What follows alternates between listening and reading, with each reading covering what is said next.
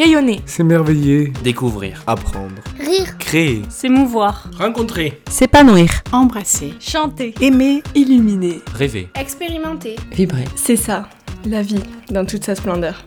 Hello, je suis Capucine Aubry et tu écoutes le podcast Dans toute sa splendeur. Un lundi matin sur deux, je te retrouve en compagnie d'un ou une invitée qui te raconte pourquoi et comment il a réalisé son rêve. Le but T'inspirer à réaliser les tiens et te donner la dose de motivation dont tu as besoin. Et maintenant, écoutons ensemble le podcast inspirant de ceux qui réalisent leurs rêves pour ceux qui ont des rêves à réaliser. Hello à toi et bienvenue dans ce nouvel épisode. Aujourd'hui, j'ai le plaisir d'accueillir Julie du compte Instagram julie-gnr. Tu retrouveras toutes ces informations en description. Belle écoute Hello Julie et bienvenue Salut, merci Pour commencer, est-ce que tu pourrais tout simplement te présenter à nos auditeurs? Tes passions, ta personnalité, vraiment, qui es-tu? Oui, bien sûr. Alors du coup, je m'appelle Julie, j'ai 25 ans, je suis originaire du sud de la France. Et concernant mes passions, bien il y a la course à pied forcément, rien de nouveau euh, de ce côté-là et puis tout ce qui est euh, sport en extérieur, on va dire. Donc euh, j'adore euh, la randonnée, le trek, le trail, euh, enfin découvrir des paysages. En gros, dès que je suis pas au travail ou en cours, puisque j'étais étudiante jusqu'à récemment, je suis quelque part, soit dans les montagnes, dans la forêt. Enfin voilà, je suis euh, tout le temps à l'extérieur. J'adore bouger. Et donc c'est un peu aussi mon caractère et mon tempérament. Je suis quelqu'un de très active, euh, très souriante aussi, de bonne humeur tout le temps. Enfin voilà, c'est cool. Faut vivre la vie à fond. Et c'est un peu euh, ce que j'essaie de faire. Et, voilà. Donc maintenant, en une phrase, est-ce que tu pourrais nous présenter le rêve que tu as réalisé et que tu es venu nous partager aujourd'hui? Oui, bien sûr. Alors, en une phrase, mon rêve, c'était de participer au championnat de France d'athlétisme, plus précisément de cross-country. Et donc, je l'ai réalisé. Alors, est-ce que tu peux nous expliquer euh, en quoi consiste cette épreuve de cross-country, t'as dit? Oui, oui. Alors, en fait, euh, quand on pense athlétisme ou course à pied, euh, on pense direct au marathon. Et en fait, il faut savoir que dans la course et dans l'athlétisme en général, il y a plein de disciplines différentes, que ce soit sur piste ou hors piste. Et donc le cross, euh, c'est une discipline qui est hors piste. Et ça va être des distances euh, pour le cross court d'environ 4-5 km maximum. Et après, il y a le cross long. C'est plus long, mais moi, je suis sur cross court. Et donc, en fait, c'est sur des parcours avec euh, de la boue, des obstacles, des petites euh, montées, descentes euh, et des difficultés, quoi. Voilà. Ok, merci beaucoup. Comme ça, on a une petite, euh, un petit éclaircissement. Oui. Qu'est-ce qui a fait que tu avais ce rêve au début?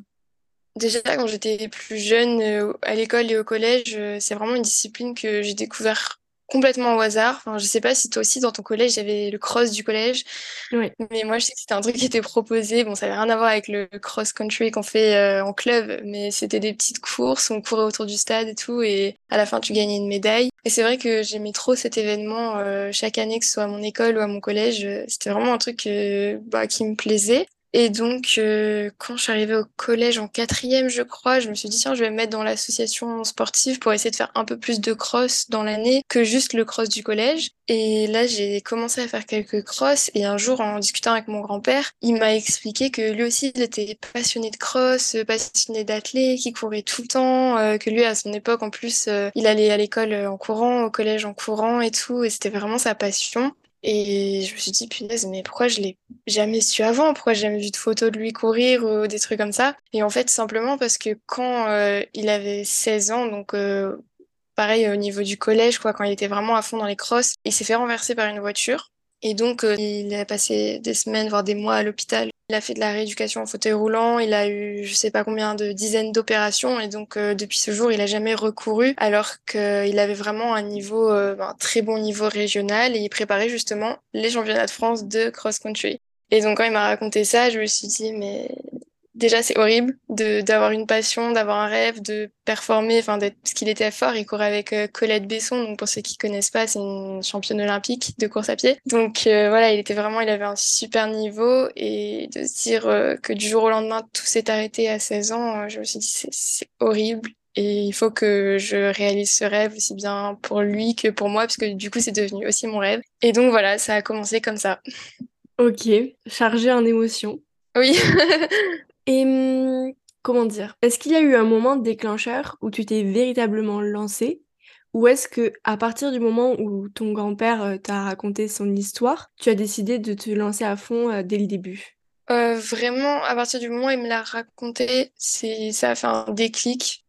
C'est sûr que ça a fait un déclic et je me suis dit, ben, c'est pas possible quoi. Lui, il a pas réussi à réaliser son rêve, il faut que il faut que moi j'y arrive et à la fois, c'était aussi une passion puisque avant même qu'il m'en parle, j'adorais ça les crosses. Je pense que j'avais un peu la course à pied dans le sang, on va dire, sans même le savoir. Du coup, en fait, heu, bah, cette discussion, ça a juste tout éclairci et je me suis dit: «Bah oui, c'est logique en fait, c'est juste ça que je dois faire» et maintenant je comprends pourquoi et en plus j'ai un but, heu, derrière ça puisque, ben, maintenant je le fais pas seulement pour moi mais aussi pour lui. Donc finalement, ça a fait vraiment un déclic et ça a confirmé, heu, bah, le pourquoi du comment, on va dire et c'est vrai qu'à partir de ce jour-là, je me suis dit: «Mais oui, il faut que je mette tout en place pour y arriver». Et donc justement, qu'est-ce que tu as mis en place pour y arriver? Du coup, donc j'étais à ce moment-là juste dans l'association sportive du collège et il faut savoir que pour par pour participer, heu, au championnat de cross et notamment arriver jusqu'au championnat de France, il faut être licencié dans un club d'athlétisme. Donc déjà, je me suis inscrite en club, donc faut savoir que voilà, je pars vraiment de bah, rien quoi, je viens pas d'une famille de sportifs, j'étais pas dans un club, heu, je suis partie de rien du tout. J'ai demandé à mes parents de m'inscrire au club, je suis allée aux entraînements et donc heu, pour se qualifier au championnat de France, il faut d'abord faire les championnats départementaux, après se qualifier aux championnats régionaux, après aux championnats interrégionaux et après au championnat de France. Sauf que j'étais minime à cette époque-là, donc en fait j'étais trop jeune pour au championnat de France et je ne le savais pas. Donc déjà première frustration, c'est-à-dire que la première année euh, où j'étais en club, je me suis, j'ai participé aux championnats départementaux, je me suis qualifiée pour les régionaux et après j'ai été qualifiée pour les interrégionaux. Donc là grande révélation, euh, l'entraîneur qui nous appelle le soir à 20h comme ça, euh, Julie tu vas aller dans l'équipe des Bouches-du-Rhône pour courir aux interrégionaux. Donc là déjà j'étais hyper fière, hyper contente. Et à la fois, ben, mon rêve de championnat de France, il était encore assez loin puisque j'étais trop jeune. Et donc, euh, c'est pas grave, j'ai participé à cette compétition, j'ai participé euh, à d'autres compétitions. Et l'année d'après, euh, rebelote, j'ai retenté ma chance en cadette puisque cette fois, j'étais assez âgée. Mais je me suis pas qualifiée. je me suis pas qualifiée parce que j'avais pas le niveau. Hein, forcément, ça se fait pas du jour au lendemain. L'année d'encore après, j'étais de nouveau cadette et je me suis pas qualifiée non plus parce que j'ai fait les championnats départementaux, puis les championnats régionaux. Je suis allée aux championnats interrégionaux, mais il y a eu ce jour-là une tempête de vent qui a cassé des branches et tout au milieu du parcours et donc ils ont dû annuler l'épreuve. Ce qui fait que j'ai pas pu avoir de chance de me qualifier puisque l'épreuve a été annulée et n'a pas été reportée. Ah oui. Et donc au bout de la, ouais, au bout de la quatrième année, donc j'étais junior, euh, là j'ai réussi euh, à me qualifier. Donc j'avais vraiment la rage, je me suis dit euh, l'année dernière ça a été annulé, cette année c'est mon année quoi, il faut que j'y arrive. Et donc je suis allée aux départementaux, puis aux régionaux, puis aux interrégionaux. Et là, je me suis qualifiée de justesse, hein, parce que vraiment, euh, j'étais loin d'être dans les meilleurs. Mais je me suis qualifiée, c'était le principal. euh, donc, euh, j'ai réussi à aller au championnat de France de cross cette année-là. Bah, félicitations. Merci. Et au niveau des entraînements, tu t'entraînais combien de fois par semaine à peu près pour, pour en arriver jusqu'au championnat de France? Alors, au début, je m'entraînais deux, trois fois par semaine. C'était vraiment euh, le tout début. Et j'y connaissais pas grand-chose, quoi. Donc, euh, je suivais juste mes entraînements au club. Et après, c'est vrai que quand dès la première année, j'ai réussi à me qualifier jusqu'aux interrégionaux, c'était quand même une grosse compétition. Et donc, euh, je me suis dit, eh ben, peut-être du potentiel, en fait. Il faut vraiment que je mette plein de choses en place. Du coup, j'ai commencé à m'entraîner plus souvent. Ça pouvait aller jusqu'à quatre entraînements, voire cinq par semaine, plus les compétitions le week-end. Et ouais, voilà. Et tu jamais envisagé d'en faire un métier? Alors oui et non. Euh, un métier à 100%, non, parce que c'est vrai que l'athlétisme, c'est un sport qui est pas trop trop connu, on va dire, et qui rémunère pas du tout. C'est très compliqué. Je vois mes idoles euh, sportifs de niveau qui sont au niveau mondial. Certains n'arrivent pas à en vivre, ils sont obligés d'avoir un métier à côté, donc c'est vraiment très très compliqué. Et en plus, comme je t'ai expliqué en début d'interview, c'est vrai que je viens pas d'une famille de sportifs. À part mon grand-père, il y a vraiment pas de sportifs dans la famille, donc euh, j'avais pas trop ce modèle de c'est possible de réussir et tout ça. Et à la fois, je me dis, j'ai pas non plus forcément le talent pour. Donc il y a plein de raisons qui font que j'ai jamais envisagé ce type de carrière. Peut-être que d'avoir fait des études dans le sport, euh, Staps ou quoi, ça aurait pu me plaire. Je sais pas, puisque je l'ai pas fait, donc euh, mais ça aurait pu être euh, un parcours qui m'aurait vraiment plu. Je sais pas. D'accord. Donc, comment ça s'est passé? Une fois que tu, euh, une fois que tu as fini ta course au, euh, au championnat interrégionaux, tu as su directement que tu étais qualifiée pour les championnats de France ou ça a pris un peu de temps? Euh, je l'ai su directement, mais j'y ai pas cru tout de suite. En fait, euh, donc quand tu cours euh, ce type de course, par exemple, si on est, je sais pas moi, 50 filles, les 15 premières sont qualifiées. Je, Mm. je te dis totalement au hasard, hein, mais du coup, euh, je savais par exemple que j'étais la quatorzième ou la quinzième, et donc euh, je savais que j'étais qualifiée, quoi. Donc euh, oui, tu le sais, puisque tu comptes combien t'es, et tu sais que t'es qualifié, mais tant que tu reçois pas l'email ou le petit papier pour dire t'es qualifié, t'y crois pas trop. Donc c'est vrai qu'au début, j'y croyais pas forcément. Et après, bon, quand j'ai reçu les documents, le mail, enfin, j'ai vu que j'étais vraiment qualifiée, là, j'y ai cru et je me suis dit, waouh, trop bien. Et alors, est-ce que tu peux nous raconter comment ça s'est passé au championnat de France, ta course? Oui, bien sûr.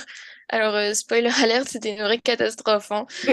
Euh, mais c'était vraiment cool. Enfin, à la fois, c'était la meilleure expérience de ma vie, enfin, et à la fois, c'était une vraie catastrophe. Euh, du coup, j'y suis allée avec mon grand-père. Donc, euh, déjà, ça, c'était vraiment, vraiment chouette. Euh, donc, je suis allée chez mon grand-père et après, lui m'a amenée euh, en voiture parce que c'était au Mans, donc vraiment à l'opposé de là où j'habitais. Mais c'était cool, on a fait la route ensemble, on a dormi à l'hôtel ensemble, on a fait le repérage du parcours ensemble, parce que du coup, tu vas la veille pour récupérer ton dossard, ton bracelet athlète, enfin faire un peu tout ce qu'il y a à faire. Et donc repérer le parcours. Et le lendemain, donc il m'a regardé, il était sur le bord du parcours aussi pour, euh, pour regarder les courses et tout, donc c'était hyper émouvant. Euh, à la fois, ça m'a aussi un peu touchée, puisque lui, il était sur le bord du parcours et il se voyait bah, à mon âge, où il aurait pu être à ma place et qu'il n'y a pas été. Donc euh, ça a été un moment assez compliqué pour lui, où il a pleuré et où j'ai pleuré aussi, parce que je me suis dit c'est un peu horrible. Et à la fois, c'était une fierté de pouvoir lui faire vivre ce moment-là à travers moi, euh, puisque du coup, il a pu le vivre malgré tout d'une autre manière, quoi. Donc euh, c'était quand même super chouette. Mais euh, à ce moment-là, j'avais des périostites, donc euh, c'est une blessure typique du coureur euh, au tibia qui me faisait énormément souffrir et donc euh, j'ai vraiment trop trop trop souffert pendant la course. Euh, j'ai dû m'arrêter marcher un moment parce que j'avais trop mal. Donc j'ai vraiment pas fait une super course pour pour bah, pour l'événement quoi. J'étais J'étais super heureuse d'être là, mais la course était une catastrophe. Donc euh, voilà, assez mitigée. Mais à la fois, je me dis, enfin, j'ai trop de chance et j'avais tellement travaillé pour en arriver là que finalement, euh, je pense même pas à la course. C'est juste euh, l'émotion du jour J et d'avoir vécu tout ça. euh, C'était juste trop génial et trop magnifique, quoi. Quelles ont été euh, les difficultés auxquelles tu as dû faire face? Et dans ces moments-là, comment tu as fait pour, euh, pour persévérer? Déjà, forcément, la blessure, parce que j'avais cet objectif. Je partais de quasiment zéro. Et en fait, j'ai voulu réaliser cet objectif trop, trop vite. Je me suis pas laissé le temps. Euh, c'est pas comme, par exemple, euh, si je courais depuis que j'avais 5 ans et que à 15 ans, je me disais, bon, je vais faire les France. Là, euh, c'était différent. Non, non, moi, je suis partie à 15 ans et je me suis dit, à 16 ans, je vais faire les France, quoi. Et du coup, j'ai pas laissé le temps à, mon corps de s'habituer, de s'adapter. Enfin, voilà. Et j'ai augmenté ma charge d'entraînement trop rapidement sans écouter forcément mes entraîneurs. J'étais un peu bourrine, quoi. Et du coup, ben, forcément, ça a mené à la blessure, à la fracture de fatigue. Donc, j'avais les deux tibias fissurés. Et donc, j'ai eu des grosses périodes de, plusieurs mois d'arrêt. Donc, forcément, quand tu vas atteindre ton objectif, euh, c'est hyper frustrant. Et dès que je reprenais, ben, je me remettais à fond dans le truc j'écoutais pas mon corps. Et du coup, rebelote la blessure. Donc, en fait, euh, ça, ça a été un cercle vicieux euh, dans lequel je me suis mise toute seule et en fait je voyais pas mes erreurs, je voyais pas que juste je m'entraînais trop et c'est ça qui faisait que j'étais blessée tout le temps. Et donc ça, ça a été un premier obstacle que j'ai plus ou moins bien franchi, on va dire. Mais du coup, j'ai fait avec. Et après, il y avait aussi tout l'aspect euh, logistique, parce que quand j'étais mineure encore à ce moment-là, euh, tout juste majeure, euh, non, même pas, j'avais 17 ans. Donc ouais, j'étais encore mineure, et donc euh, ben, aller à un championnat de France à l'autre bout de la France, euh, forcément, c'est des frais, euh, c'est de la logistique, c'était l'année de mon bac, donc il fallait, j'avais beaucoup de travail pour réussir mon bac scientifique, qui, voilà, donc c'était quand même il y avait un peu de devoirs et tout, et c'est vrai que je faisais passer l'athlé avant tout le reste, et au niveau des devoirs. Enfin, j'allais m'entraîner le soir. Après, je rentrais de l'entraînement, je mangeais, j'allais dans ma chambre, je révisais pendant une, deux, trois heures. Et après, le lendemain, je repartais au lycée. Enfin, c'était une organisation un peu folle. Aujourd'hui, je me dis, je sais pas comment j'ai fait. Mais du coup, ouais, je pense que quand j'étais dans mon truc, euh, j'étais tellement à fond pour, euh, pour réussir que tout s'est mis en place tout seul et j'ai même pas réfléchi, quoi. C'était, c'était naturel et logique. Mmh quand tu es arrivé sur euh, la ligne d'arrivée et que tu réalises que tu as réalisé ton rêve, qu'est-ce que tu ressens à ce moment-là? Alors, euh, au moment où je franchis la ligne d'arrivée, je vais pas te mentir, j'étais au bout de ma vie. Hein. Euh, clairement, j'étais vraiment KO. j'avais plus de jambes, plus de muscles, c'était horrible. Mais à la fois, si je me souviens bien, j'ai pleuré parce que j'étais trop heureuse. Et surtout, il y avait mon grand-père à l'arrivée qui pleurait aussi. Et c'était juste trop émouvant, en fait. Et enfin, à la fois, j'étais fière et frustrée parce que du coup, comme je t'ai dit, avec ma blessure, euh, j'avais fait une course assez médiocre. Donc, euh, en fait, maintenant que j'avais fait ça, il fallait que j'aille faire euh, encore plus, quoi. Je me suis dit, bah, l'année prochaine, je reviens. et voilà, il faut que, il faut que j'améliore ce, cette course. Et maintenant que j'ai réussi à le faire une fois, ben, c'est parti, quoi. On va le refaire. Donc. Et donc, oui, bah, c'était exactement ce dont je voulais parler après. C'était le fait que tu as reparticipé au, au championnat de France plusieurs fois, je crois. Est-ce que tu peux nous en dire un peu davantage? Oui, bien sûr. Alors, euh, donc juste après ce championnat, c'était l'année de mon bac. Et donc, qui dit bac dit euh, études supérieures après. Et donc, euh, à mon grand désespoir, on va dire, j'ai dû arrêter l'athlé pendant mes études supérieures. Parce que du coup, je suis partie ben, loin de chez moi, loin de mon club. J'avais un job étudiant plus les études. Euh, du coup, ça fait que j'avais plus du tout le temps de m'entraîner. Et comme mon job étudiant, c'était les soirs et les week-ends, de toute façon, je pouvais pas faire de compétition le week-end. Donc, euh, j'ai vraiment tout arrêté pendant mes quatre années d'études. Donc, ça a été un peu difficile. Euh, tu vois, de réaliser ton rêve, d'être vraiment dans une dire progression, une croissance, d'arriver à un niveau et te dire que tu peux encore aller chercher mieux et d'arrêter du jour au lendemain. Mais euh, j'ai continué à m'entraîner un petit peu euh, bah, quand je pouvais, sans être en club, euh, juste pour moi. Et après, quand j'ai terminé mon école et que je suis rentrée en master, je me suis remise plus sérieusement à la course à pied, notamment grâce au confinement où il y a eu le télétravail, il y a eu plein de choses qui ont été mises en place au niveau flexibilité et tout ça. J'ai pu aménager mon emploi du temps autrement, j'ai pu travailler depuis chez moi et du coup j'ai pu recommencer à courir plus sérieusement. Et donc, euh, c'était il y a bah, trois ans, le Covid, c'est ça. Donc, il y a deux, trois ans, j'ai repris une licence euh, dans mon club euh, initial, on va dire. Et je me suis dit, ben, je vais retourner aux France de cross. et donc, j'ai tout mis en place. J'ai recommencé les entraînements à fond. J'ai recommencé, voilà, la routine. Et je suis retournée aux France de cross. Et je me suis également qualifiée pour les, France, les championnats de France de 10 km, de semi-marathon et cette année, je vais faire également les championnats de France de 5 km. Donc voilà, je, j'explore un peu toutes les distances. Euh, j'essaie de prendre un maximum de plaisir dans tout ce que je découvre. Et voilà. et eh bien, trop bien, félicitations. Merci avec le confinement et tout ça, j'ai commencé à courir de mon côté. Et du coup, quand tu cours seul, que t'as pas forcément d'objectifs particuliers, puisque avec le confinement, on savait pas trop ce qu'on allait faire, quand est-ce que ça allait se terminer et tout ça, je me suis mise sur des plus longues distances. Enfin, je courais 1 heure, 50 euh, minutes, 1 heure 10, 1 heure 20. Et du coup, euh, bah, je me suis mise à bien aimer le 10 km, quoi, parce que c'était une distance que je découvrais, que j'avais jamais couru avant. Je m'en sentais même incapable, puisque je faisais du cross-court et de la piste sur des distances courtes. Et donc, ça m'a beaucoup plu. Et je me suis dit, euh, pourquoi pas aller bah, explorer le 10 km et pourquoi pas faire les championnats de France de 10 km. Et en fait, la qualification pour ces distances sur route, elle est différente. En fait, c'est juste un chrono minimum que tu dois faire. Et si tu le fais et que tu es licencié en club, tu te qualifies automatiquement euh, pour le championnat de France. Et donc, euh, pareil, j'ai essayé de faire des 10 km plusieurs fois. Il a fallu, je crois, quatre tentatives pour arriver au chrono espéré. Ça a été compliqué, j'ai mis plus d'un an pour y arriver. Mais euh, au final, en 2021, j'ai réussi à me, à me qualifier. Et pareil, c'était ce championnat de France, c'était vraiment trop magnifique. En plus, j'ai battu mon record de plus d'une minute trente, si je dis pas de bêtises, ce jour-là. Donc j'ai fait vraiment une super course. Euh, donc ça m'a trop, trop, trop motivée pour euh, la suite. Je me suis dit, ah, j'ai réussi 10 km, je veux tenter le semi-marathon. Et donc j'ai tenté le semi-marathon. Non, mais vraiment, je sais pas ce qui me passe par la tête. Des fois, je sais pas, je réfléchis pas trop. Donc j'ai tenté le semi-marathon et ben, j'ai réussi la qualif euh, comme ça dès le premier coup sur un, pas, pas un coup de chance, mais je sais pas, j'ai réussi. Du coup, euh, j'y suis allée et là, par contre, ça a été la douche froide, on va dire. J'ai vraiment très très mal vécu ma course.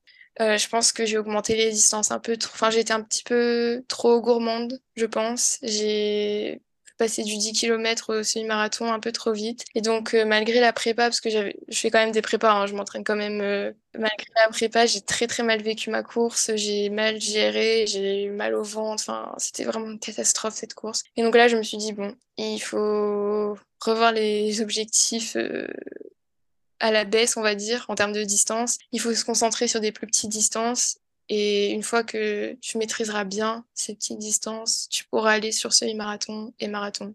Donc c'est pour ça que plus récemment, pour ceux qui me suivent, je suis repassée sur du 800 mètres, sur du cross et du 5 km pour vraiment faire les choses, euh, chaque chose en son temps, quoi. Oui. Oui, donc euh, comme tu dis, tu parles des gens qui te suivent puisque euh, tu as aujourd'hui un compte Instagram qui est un peu dédié à, ta, à la course. Est-ce que tu peux nous en dire davantage?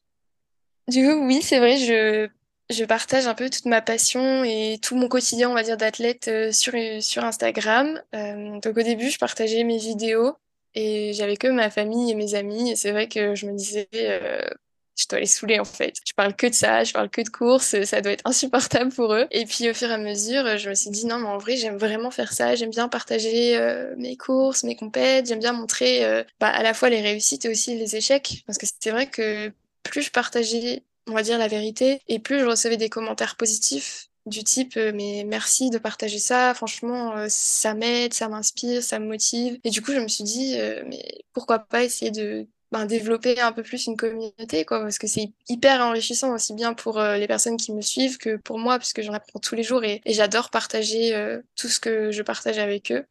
Et du coup, je me suis mise à vraiment créer beaucoup de contenu, à être très très réactive, à répondre à tous les messages, tous les commentaires, à vraiment euh, bosser à fond sur ce projet Instagram. Et aujourd'hui, ça a porté ses fruits et on est une, petite communauté. C'est vraiment super génial. Je reçois beaucoup, même un peu trop, de messages euh, et de commentaires et de plein plein de choses. Et du coup, euh, ouais, ça c'est chouette. Trop bien. Donc toi qui partages tes conseils euh, sur Instagram, est-ce que tu aurais un conseil pour une personne comme moi qui a beaucoup du mal à courir et euh, pour euh, démarrer gentiment? Alors déjà, te faire plaisir, c'est vraiment le, le point principal. Faut pas que tu y ailles en mode c'est une corvée, il faut que je cours, j'ai pas le choix, machin. Enfin non, il faut vraiment que ce soit un plaisir, que tu regardes pas ce que font les autres, que tu te dises pas euh, ah mais lui il arrive à courir 10 euh, minutes sans s'arrêter donc euh, moi aussi je dois y arriver, il n'y a pas de raison. En fait non, on est tous différents, on a tous un bagage qui est vraiment propre à chacun et donc si tu as du mal à commencer et à courir parce que soit tu jamais couru, soit tu as des problèmes de santé, soit tu as XY antécédents qui font que bah c'est pas grave en fait. Tu pars, tu marches, tu trottines une minute si tu peux, et puis tu remarches, et puis tu retrottines, et puis tu remarches. Et il n'y a aucun problème, en fait, tu as le droit de marcher, tu as le droit de t'arrêter. Et en fait, en commençant progressivement et en augmentant ta distance petit à petit, c'est là que tu vas réussir à de plus en plus euh, ben, tenir en courant. Donc euh, au début, tu vas marcher 5 minutes et courir 2 minutes, par exemple. Et après, tu vas marcher 4 minutes et courir 3 minutes. Et en fait, au fur et à mesure, tu vas voir que ça va se faire tout seul. À savoir que il y a beaucoup de coureurs qui essayent de courir et au bout de deux semaines, ils voient pas de progrès. Ils disent non, mais en fait, je dois avoir un problème. C'est pas possible. Non, c'est juste que la course à pied, c'est un sport qui est ingrat, mais vraiment très ingrat. Et si tu arrêtes de courir pendant une ou deux semaines, ben, tu perds un peu tout ce que tu as gagné les six derniers mois. Donc, il faut vraiment être euh, patient, progressif et se dire que le progrès, on va le voir dans six mois, un an, deux ans et c'est OK. Enfin, c'est normal. Faut pas s'inquiéter. D'accord. C'est hyper démoralisant en fait ce que je viens de dire. ça motive pas trop là. Bah ça c'est assez réaliste et au moins euh, on n'est pas étonné si on voit qu'il n'y a pas forcément les progrès qu'on attend. Oui, oui, oui. Donc euh, non, non, Et en fait, il vaut mieux prendre le temps. Et enfin, c'est un peu ce que j'expliquais tout à l'heure où je vois, j'y suis allée comme une bourrine et je m'entraînais beaucoup trop d'un coup. Et ce qui fait que je me suis blessée et c'était complètement idiot. Et maintenant, je me dis, mais j'étais trop bête, quoi. Et aujourd'hui, c'est moi qui fais un peu. Enfin, je me dis, je je dis aux autres, ne faites pas ce que j'ai fait, et même à mon entourage, à ma famille et tout, je leur dis, euh, allez-y mollo, allez-y progressivement, écoutez votre corps, et ça ira, ça ira tout seul, quoi. Et hum, quelle est la chose dont tu es la plus fière aujourd'hui? Bah, en fait, euh, cette, euh, cette participation à mon premier championnat de France, euh, je pense que c'était tellement l'élément clé et déclencheur de, de ma passion et de tout ce que je fais maintenant en course à pied que j'en suis, j'en suis hyper fière. C'est vrai que je suis aussi super fière de ce que j'ai mis en place sur Instagram et de pouvoir conseiller, aider et soutenir autant de personnes, même si ce sont des parfaits inconnus, enfin on se connaît pas, c'est uniquement à travers les réseaux sociaux, mais de pouvoir euh, aider euh, tellement d'athlètes à, à avoir confiance en eux et à réaliser leurs objectifs et à se motiver. Enfin, c'est vraiment une grande fierté. Donc, euh, il y a les deux aspects, l'aspect performance et l'aspect partage. J'en suis super fière. D'accord. Qu'est-ce que tu dirais à la Julie qui s'entraînait à fond pour être qualifiée au championnat de France? Je lui dirais, prends ton temps, prends soin de toi et aie confiance en toi. Parce qu'au final, pour moi, le championnat de France de cross, c'était une fin en soi et j'étais pas capable d'aller plus loin. Et au final, avec du recul et ce que j'ai accompli aujourd'hui, alors que j'ai pas non plus une super grande carrière ou quoi, mais à mon humble niveau, ce que j'ai réussi à faire, je me dis que si à l'époque j'avais eu plus confiance et que j'avais mis peut-être, enfin comme tu dis, tu vois, au début tu m'as posé la question, est-ce que tu aurais pu faire une carrière dans le sport? Peut-être que si j'avais plus confiance en moi et en mes capacités, j'aurais fait STAPS ou j'aurais fait quelque chose qui était bien plus lié au sport, mais à ce moment-là, j'avais pas trop confiance et je me disais non, mais j'ai personne de sportif dans ma famille. euh, Enfin, je vois pas pourquoi moi je serais sportive ou je vois pas pourquoi moi je ferais un truc dans le sport. Enfin, c'était vraiment pas euh, envisageable, quoi. J'ai jamais trop pensé. Et au final, euh, ouais, je dirais aie confiance en toi et. Les championnats de France, c'est pas le seul truc que tu vas faire ou que tu peux faire, c'est juste une étape. Donc voilà. D'accord. Et hum, qu'est-ce que tu dirais que cette euh, réalisation euh, t'a apporté? Qu'est-ce que tu en retires?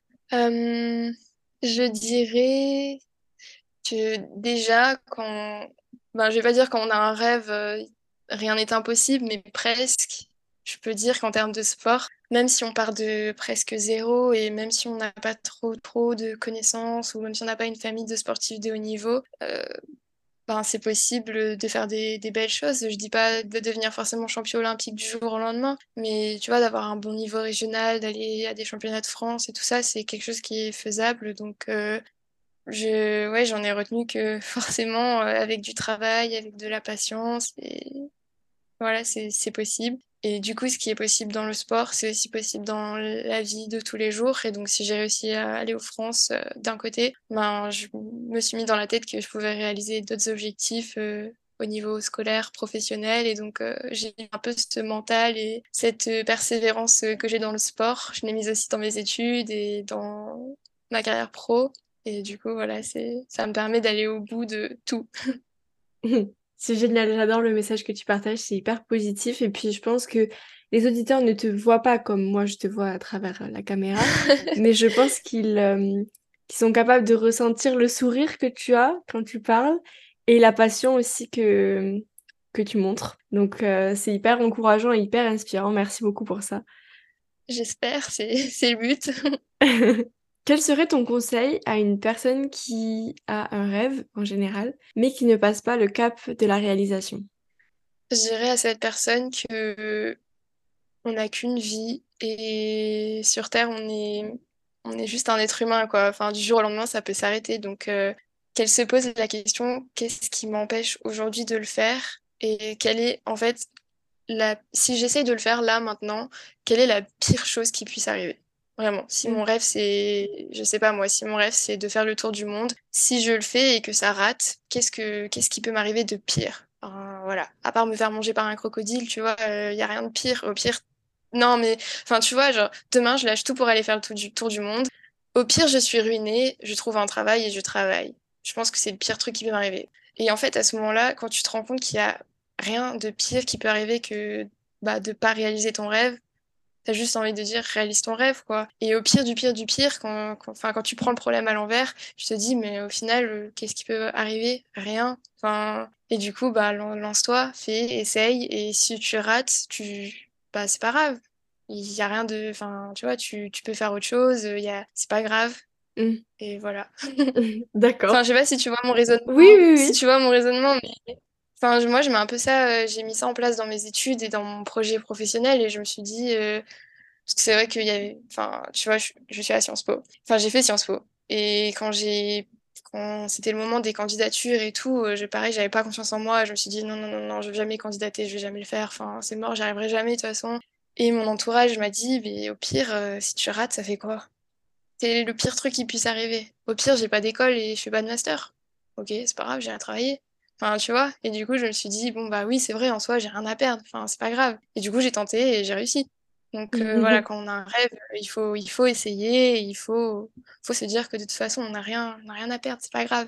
On a le droit de se tromper, on a le droit d'avoir des échecs et, et, voilà. Ouais, je suis totalement d'accord avec toi et, euh, et c'est hyper inspirant ce que tu dégages, donc euh, c'est génial, merci pour ça. On en arrive aux, aux deux dernières questions, donc les questions de mmh signature que je pose à tout le monde. Avant ça, est-ce que tu as quelque chose que tu aimerais rajouter ou un conseil que tu aimerais donner ou un message que tu aimerais faire passer? Je l'ai un peu fait passer à ta question d'avant, en fait, puisque enfin, le message que je souhaitais faire passer, c'était vraiment de prendre confiance en soi. C'est quelque chose qui m'a beaucoup manqué euh, dans la réalisation de mes objectifs jusqu'à présent et c'est la chose la plus difficile à travailler en fait. On a beau dire à quelqu'un aie confiance en toi, euh, ça fait pas avoir confiance en soi donc euh, c'est vraiment c'est hyper compliqué et c'est ce que j'essaye de transmettre à travers notamment mon contenu Instagram, c'est que chaque personne est différente et se comparer aux autres ça sert à rien à part à se à se ronger le cerveau et à se dévaloriser donc vraiment passer sa route, avoir confiance en soi et se dire que ben, l'échec, c'est OK.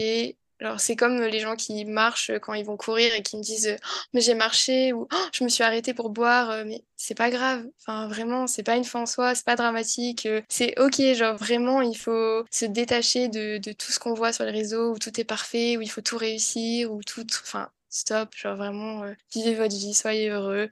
Et voilà, vivez vivons léger, vivons heureux. voilà, c'est tout, c'est le message. Et donc, euh, quel rêve réalisé aimerais-tu que j'aborde dans un prochain épisode? Franchement, c'est hyper compliqué. J'ai regardé un peu les épisodes, de... parce que en fait, au début, je pensais euh, à quelque chose comme euh, faire le tour du monde ou partir en mission humanitaire, puisque ça m'intéresse trop vu que je suis dans ce domaine-là. Mais j'ai vu que tu avais déjà fait des épisodes à ce sujet. Du coup, j'aurais bien aimé entendre l'histoire de quelqu'un, un artiste, soit euh, dans la musique ou dans le théâtre ou dans le ciné, ou voilà, un artiste qui, bah, contrairement à moi, vit de sa passion. Et justement, euh, au moment où il a dû faire ce choix, s'est dit, euh, je me lance, je réalise mon rêve et je vis de ma passion. Voir ce qu'il a mis en place et comment il a eu ce déclic et comment ça s'est passé pour lui ou elle. D'accord. Et eh ben, c'est vraiment un sujet qui pourrait beaucoup m'intéresser. C'est vrai que j'ai déjà cherché dans ce domaine, mais pour le moment, euh, je n'ai pas euh, trouvé euh, d'invité. Donc, si quelqu'un qui m'écoute se reconnaît dans ce profil, qu'il n'hésite pas à me contacter, puisque je serais vraiment enchantée de, de l'interviewer. donc, merci beaucoup pour cette idée, Julie. Et pour finir, qu'est-ce que c'est pour toi de vivre la vie dans toute sa splendeur? Alors, pour moi, c'est un peu ce que j'ai un peu communiqué euh, pendant toute l'interview, c'est-à-dire euh, vivre à 100%, euh, faire passer, enfin c'est ce que j'essaye de faire aussi, c'est-à-dire faire passer le bonheur avant tout et accepter que bah, la vie elle est pas parfaite, mais quand elle est dans toute sa splendeur, elle est belle et la bonne humeur, la positivité et tout, ça peut, ça peut faire que même si c'est pas parfait, on s'en fiche, c'est trop cool et juste on vit à fond et voilà, il n'y a pas besoin de plus. Donc, euh, pour moi, ce serait ça. Génial. Et, euh, et donc, euh, ben, on a terminé cette interview. je voulais encore une fois te remercier d'avoir accepté de participer aujourd'hui et, et, te remercier aussi pour ce bel épisode que tu nous as offert. Donc, c'est génial. Il me tarde de, de le réécouter et de le publier. Donc, voilà. Merci, Merci beaucoup. C'était cool. Tant mieux.